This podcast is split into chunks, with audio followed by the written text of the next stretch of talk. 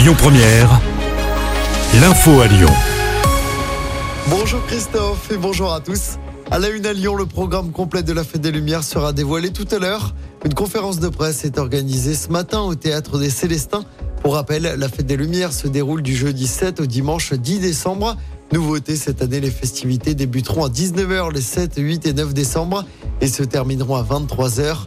Le dimanche 10 décembre, les animations débuteront à 18h et s'achèveront à 22h.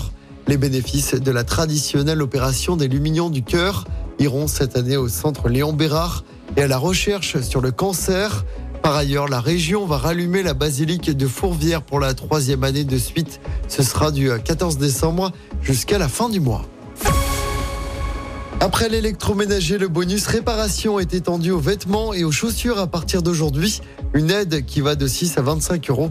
Les Français jettent chaque année 700 000 tonnes de vêtements. Un mois pile après le début de la guerre, l'ONU appelle une nouvelle fois un cessez-le-feu entre Israël et le Hamas. Demande à nouveau refusée par Benjamin Netanyahou.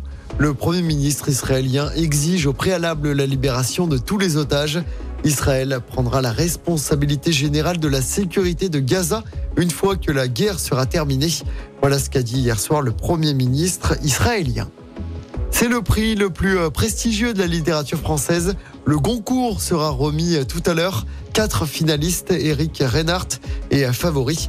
Et c'est un peu avant 13h que sera dévoilé le vainqueur. Et puis avis aux fans de Julien Doré, le chanteur repartira en tournée dans toute la France en 2025. Il passera notamment par Lyon, ce sera à la LDLC Arena de Dessine le 14 mars 2025. Les billets sont mis en vente dès ce vendredi midi. Allez, on passe au sport en football de la Ligue des Champions à suivre ce soir, quatrième journée des phases de poule. Le PSG se déplace sur la pelouse de l'AC Milan, deux semaines après avoir battu le club italien 3-0. Le PSG peut se rapprocher d'une qualification pour les huitièmes de finale en cas de victoire ce soir. Le coup d'envoi du match est donné à 21h. Écoutez votre radio Lyon Première en direct sur l'application Lyon Première, lyonpremière.fr et bien sûr à Lyon sur 90.2 FM et en DAB+. Lyon Première